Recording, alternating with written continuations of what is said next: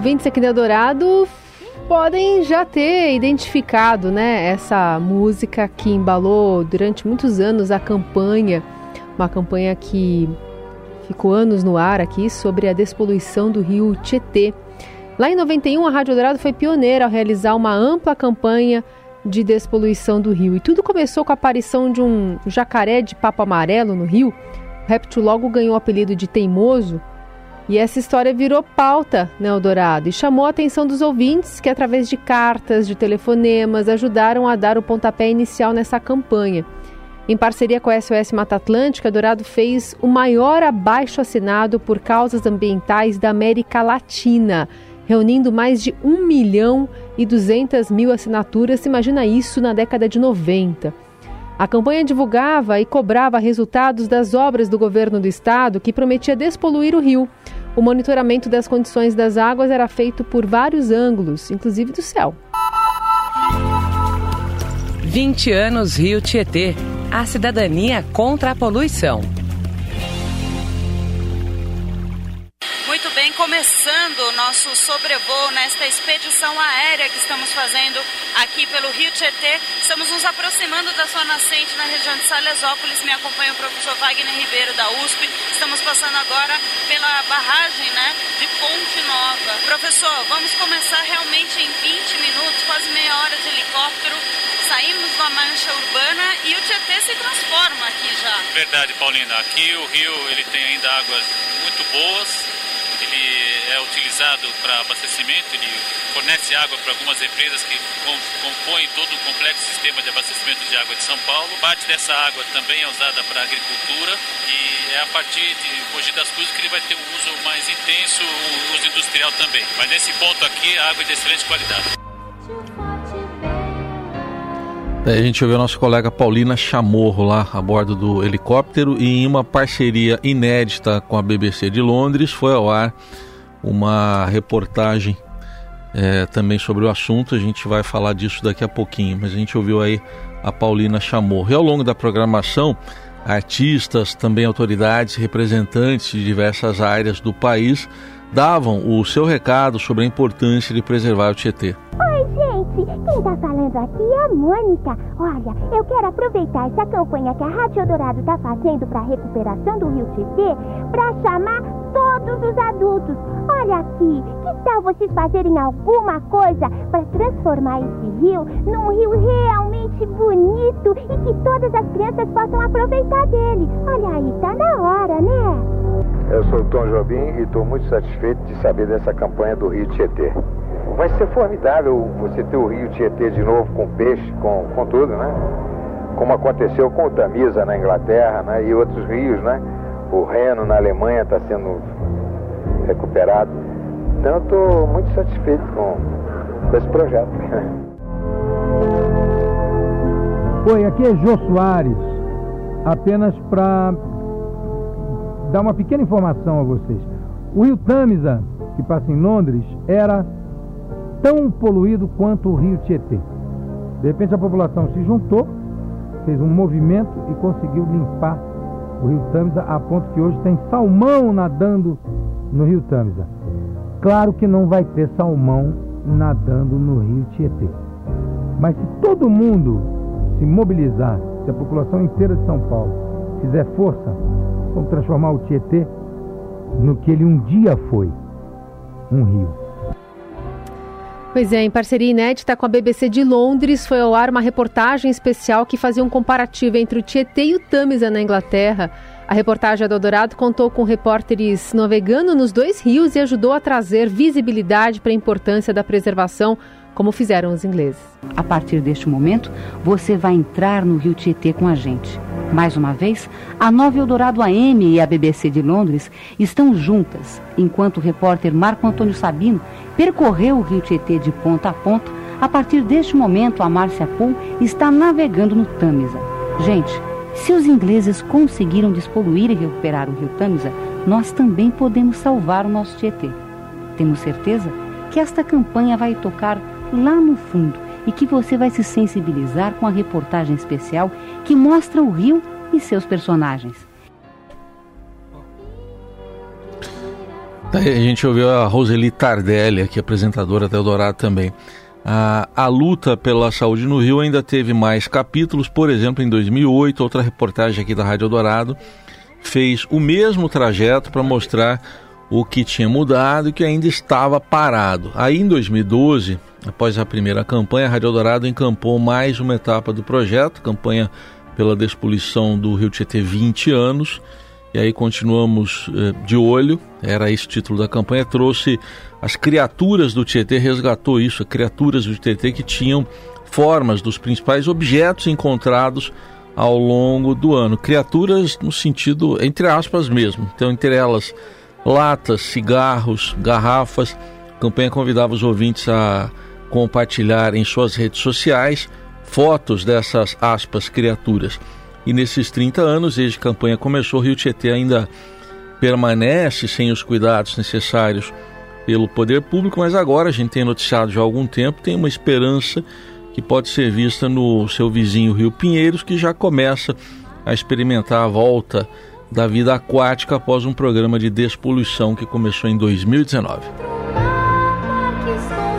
Bom, a gente vai falar agora com o coordenador do programa Observando os Rios da Fundação SOS Mata Atlântica, Gustavo Veronese, que nessa semana, né, amanhã, tem uma divulgação importante sobre um balanço da atuação desses 30 anos da SOS também. Tudo bem, Gustavo? Como vai? Bom dia. Bom dia, como está? Tudo bem?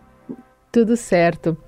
Bom, queria que você falasse um pouquinho desses últimos, dessas últimas décadas de atuação Lembrando um pouco o nosso ouvinte como é que começou tudo isso, com quantos profissionais e como isso foi crescendo, ganhando outras pautas, né?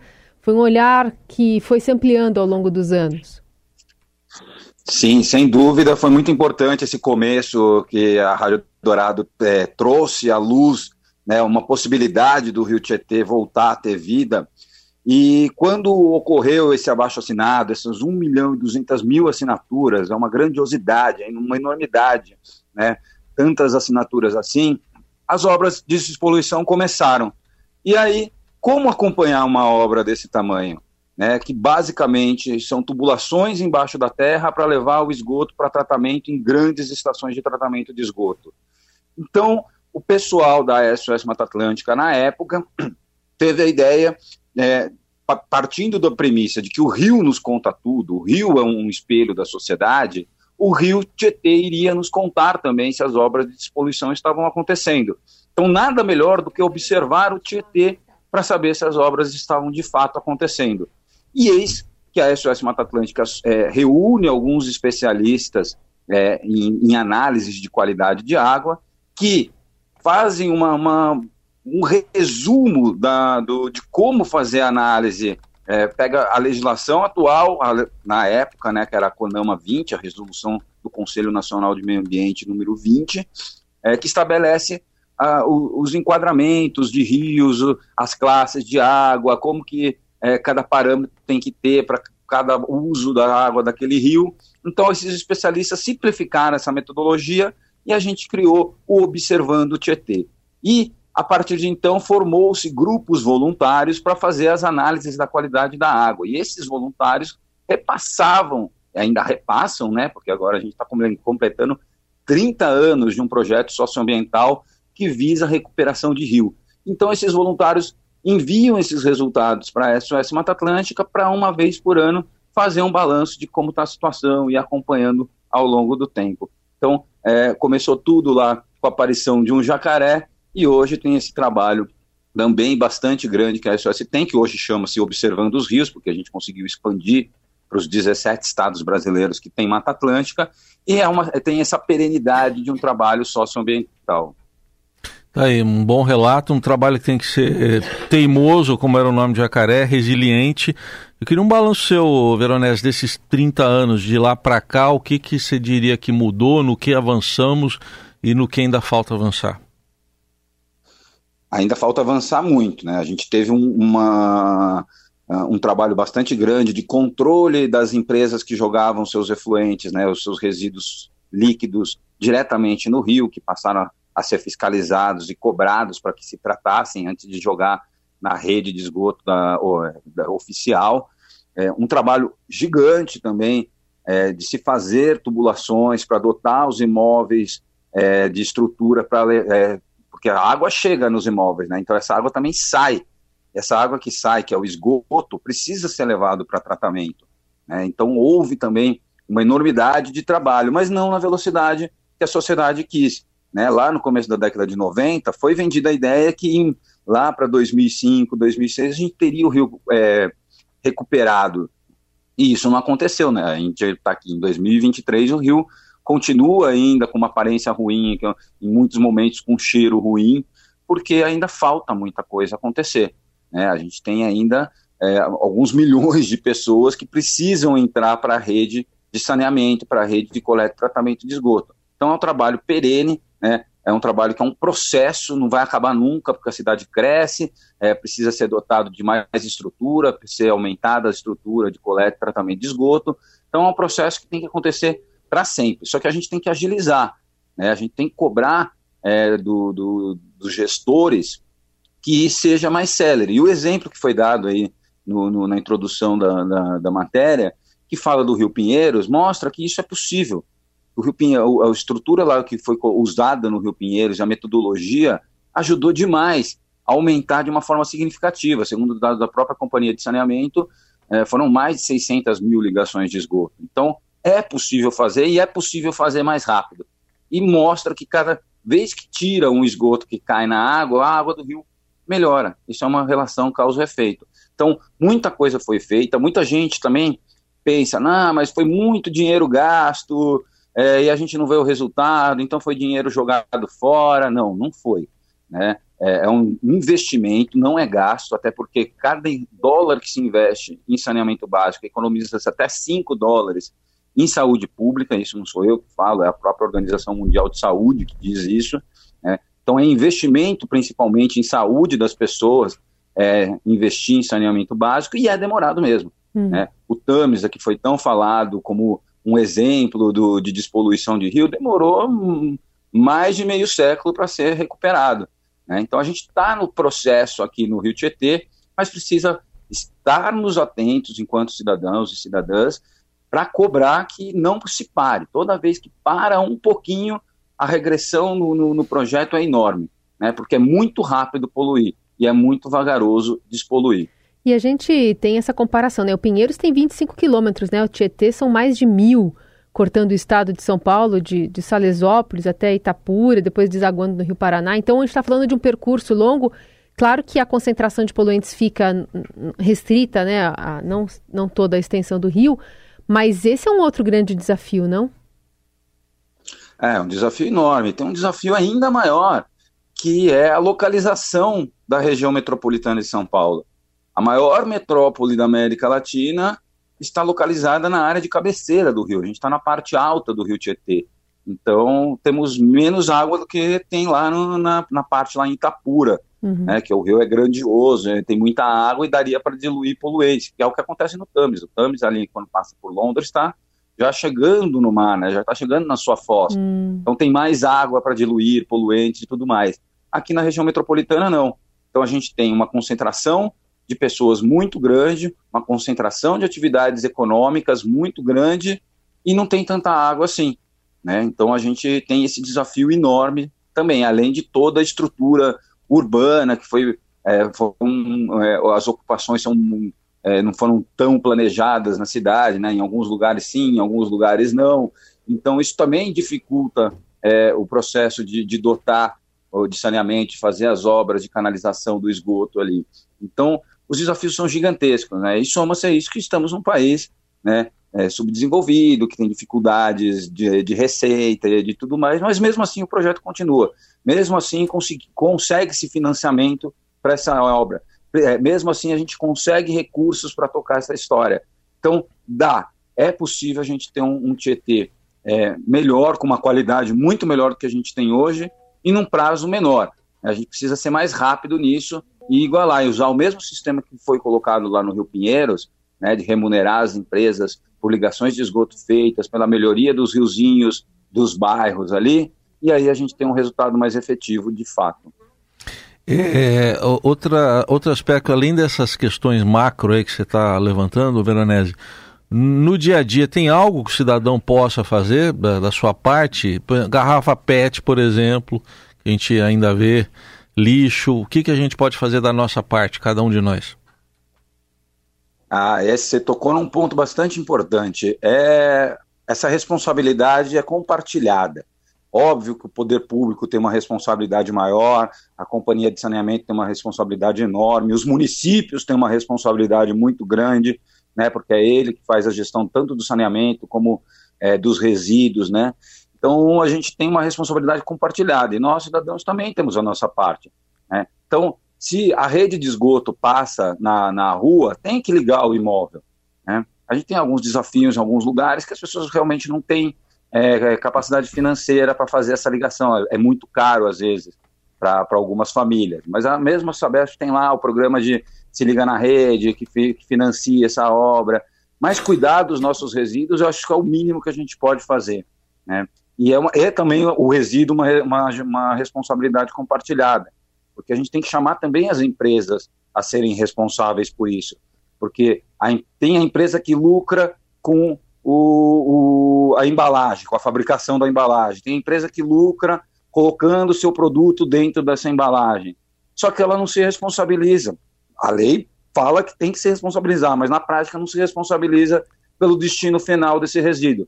Fica só com o cidadão esse, essa responsabilidade. E muitas vezes o cidadão também não faz sua parte, desca é, de, descarta o resíduo de forma inadequada. A gente tem uma coleta seletiva muito falha ainda é, aqui na região metropolitana, é, principalmente de plástico, que a gente vê muito plástico, tem um valor agregado menor, né, é muito leve e não tem um valor muito é, atrativo para quem trabalha com a coleta seletiva, diferente, por exemplo, do papelão, diferente da latinha de alumínio, que tem um valor bom, então a gente não acha isso é, caindo na rua e, por consequência, o que está na rua, mais hora menos hora, vai cair no rio. Uhum. É, então a gente pode se ligar na rede de esgoto, pode cuidar do nosso resíduo, né? É, mesmo a lavagem do, de, de, um carro, a lavagem do quintal, ter o ralo para entrar na rede de esgoto, porque muitas vezes esse sabão, junto com o resíduo, vai tudo parar ali na sarjeta, e isso vai cair no rio.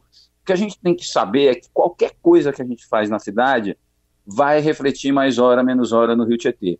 O Rio Tietê, o, os rios em geral, são espelhos da nossa sociedade. Eles dizem o que a gente faz numa determinada bacia hidrográfica. Então a gente precisa cuidar do todo, né? a gente não pode cuidar só do rio em si, a gente tem que cuidar de toda a bacia hidrográfica para a gente ter um rio é, limpo de fato. E cabe a todos nós, né, cidadãos, cidadãs, empresários, é, poderes públicos, todo mundo junto precisa se responsabilizar por isso. Muito bem. Bom, a gente está acompanhando, vai seguir acompanhando. Tem um detalhamento que deve sair da SOS Mata Atlântica amanhã, num evento que eles vão promover aqui no Sesc Pompeia. Será realizado um evento para a celebração desses 30 anos do programa, observando os rios, com divulgação dos dados de monitoramento participativo que a SOS realiza com grupos voluntários ao longo aí da bacia do Tietê. Que hora está marcado o evento, Gustavo? O evento começa às 14h30, conforme você citou lá no, no Sesc Pompeia, que é um lugar emblemático também nessa luta pela despoluição do rio. Vamos apresentar um pouquinho desse histórico, de como começou, né, todo esse engajamento e tudo mais, né, o que está acontecendo agora, é, mostrar como está a situação do rio, como é que quais são os próximos passos para a despoluição.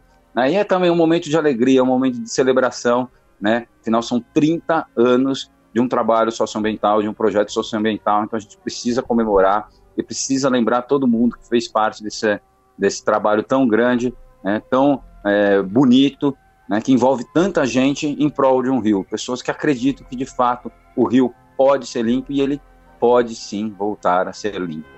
Só mais uma dúvida. É, mais algum jacaré, o teimoso lá, esse jacaré de papo amarelo, apareceu ao longo desses últimos anos? Ou algum outro animal que representasse a vida no rio, assim, que chamou a atenção na história de vocês, de acompanhamento? É, o jacaré chamou muita atenção na época porque não deveria estar lá, né? Não é um animal naturalmente que tem aqui no lugar e também não é, muito menos numa água suja. Sim. Mas o que aparece muito é capivara, mas capivara ela tem uma resistência muito grande, ela acaba é, vivendo em lugares que inóspitos, são né? inóspitos para outros tipos de vida. Uhum. É, eu lembro de uma vez que apareceu um bagre africano também, mas também é um peixe que também tem super resistência. Foi, lógico, uma surpresa ter aparecido, é, faz uns, acho que uns cinco anos mais ou menos.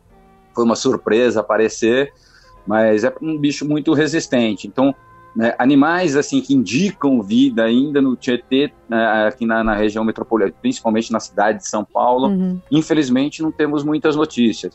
Mas quem sabe em breve, né? Quem, quem sabe, sabe num, num, prazo curto, ao mesmo tempo que, do mesmo jeito que foi feito no Pinheiros, a gente consiga também conseguir ver essa evolução nítida no Tietê num prazo menor, né? Que a sociedade consiga acompanhar de fato e falar, olha, realmente está melhorando, olha que legal.